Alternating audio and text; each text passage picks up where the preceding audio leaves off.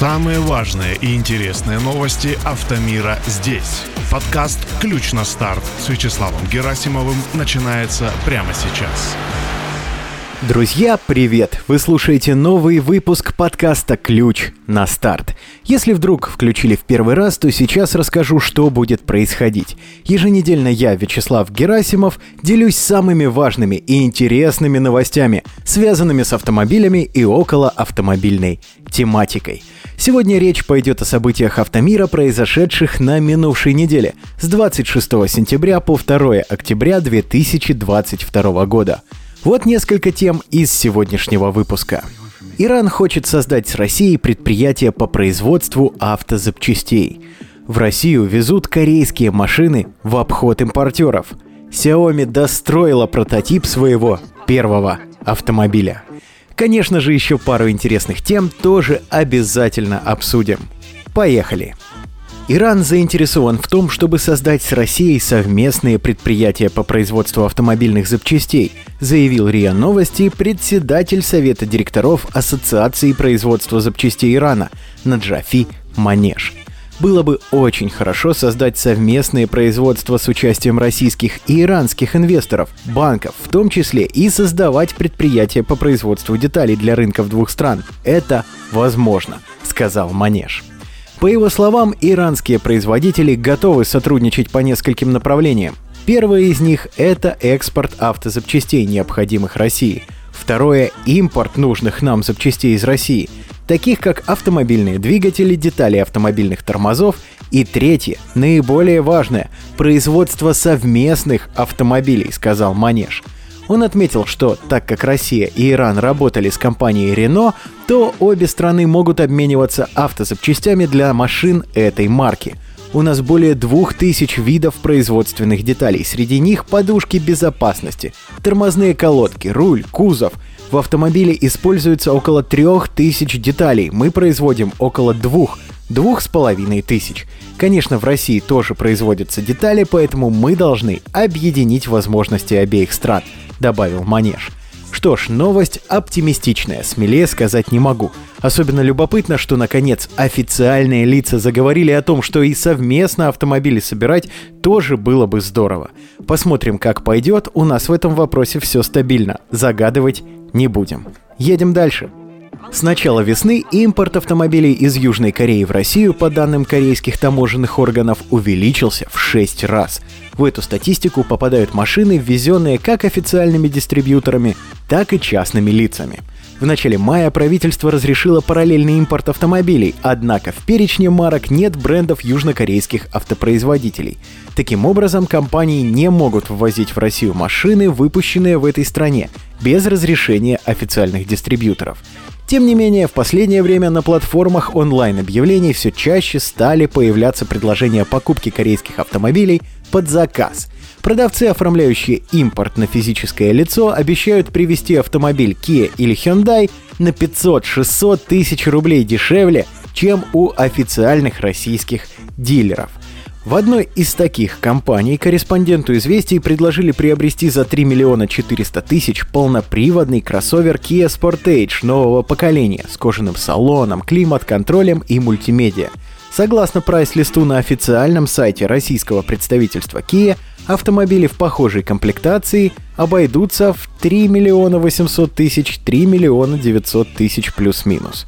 Но нужно отметить один важный нюанс. На автомобиле, ввезенные официальным импортером, действует фирменная гарантия. В случае ввоза машины по другим каналам гарантии либо вообще не будет, либо она от самого продавца, что в нынешних условиях маловероятно. Что ж, для покупателей открываются все новые и новые возможности, а это не может не радовать.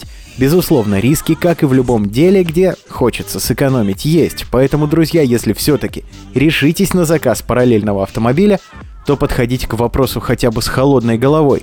Ну а мы едем дальше. Следующая новость тоже про возможности к покупке. Обозначить ее нужно, но комментировать не возьмусь, поэтому просто послушайте, а выводы сделайте сами. Телеграм-канал «База» написал во вторник о том, что в пробках на границе с Грузией появился стихийный авторынок. Стоящие там россияне пытаются продать свои машины, чтобы добраться до КПП налегке. Такие объявления стали появляться в телеграм-чатах, посвященных отъезду в Грузию. Владельцы авто указывают не только цену, но и расстояние их автомобилей до пропускного пункта. При этом выбор у покупателей широкий, от Kia до Mercedes.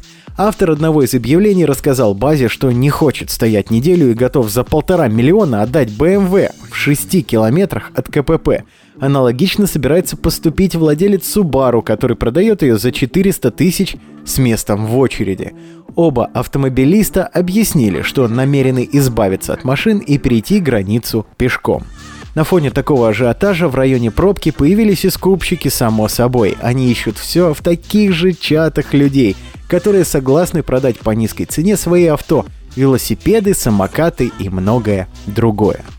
Ну а вот следующая новость для тех, кто готов к бескомпромиссной роскоши. Правда, чуть-чуть все-таки придется потерпеть. АвтоВАЗ планирует возобновить производство Лада Ларгус до конца 2022 года. Все автомобили будут по умолчанию иметь АБС и минимум одну подушку безопасности. Об этом в интервью главному редактору журнала «За рулем» Максиму Кадакову рассказал президент компании Максим Соколов – Стоимость вернувшихся на конвейер Ларгусов топ-менеджер назвать не смог, но пообещал, что она точно будет рыночной. Напомню, в июле АвтоВАЗ выпустил ограниченную партию Лада Ларгус, в которую вошло примерно 1800 автомобилей, собранных из накопленных за время простоя, а он начался с апреля этого года, комплектующих. Подробностей об оснащении лимитированных Ларгусов не так много. Известно, что они получили китайский блок АБС фирмы Тринова и младший 90-сильный бензиновый двигатель, же, которым оснащаются все антикризисные Лада Гранта 2022 модельного года. Какая такая рыночная стоимость у нового Ларгуса будет и какого именно рынка, мне неведомо, друзья.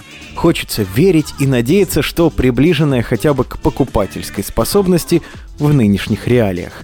Ну а мы едем к финальной новости – мы уже как-то обсуждали грандиозные планы Xiaomi, теперь они становятся реальностью. Китайская компания, известная, конечно, смартфонами и другой электроникой, построила прототип своего первого автомобиля. Пишет Cars Coops со ссылкой на источники из КНР. Официально эта информация пока не подтверждена. Xiaomi уже не первый год трудится над собственным электрокаром. Инвестиции в проект, в котором задействовано более тысячи человек – превышают 10 миллиардов долларов. Вскоре Xiaomi начнет строить завод в Пекине производственной мощностью 300 тысяч машин в год. По предварительным данным, первым электромобилем Xiaomi станет электроседан, который будет доступен в нескольких конфигурациях. В базовой версии рабочее напряжение электросистемы составит 400 вольт, а флагманская будет использовать 800-вольтовую, а также передовые аккумуляторы от китайских BUD и Catel. Несмотря на серьезные вложения и амбициозный подход к разработке, Лэй Цзюнь называет выход Xiaomi на новый для себя рынок вынужденным шагом, вызванным все более глубокой интеграцией гаджетов и автомобилей.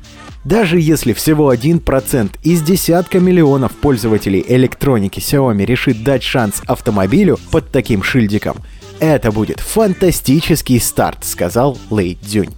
Ранее в китайских СМИ озвучили ориентировочную стоимость электромобиля Xiaomi. Из-за обилия опций и различных систем машина будет недешевой для Китая, рынок которого изобилует бюджетными электрокарами. В топовом варианте цена превысит 300 тысяч юаней. 2 миллиона 600 тысяч рублей на наши друзья. Уж я не знаю, будет ли AliExpress доставлять этих красоток к нам, но хочется верить, что автомобили Xiaomi в России нам доведется увидеть. Ну а на этой неделе у меня все. С вами был Вячеслав Герасимов, подкаст «Ключ на старт». Напоминаю, все анонсы и важные события недели публикуются в телеграм-канале и в сообществе подкаста ВКонтакте. Короткое имя одинаковое и там, и там. Кей, нижнее подчеркивание, он, нижнее подчеркивание, старт. Спасибо за внимание, удачи на дорогах, пока!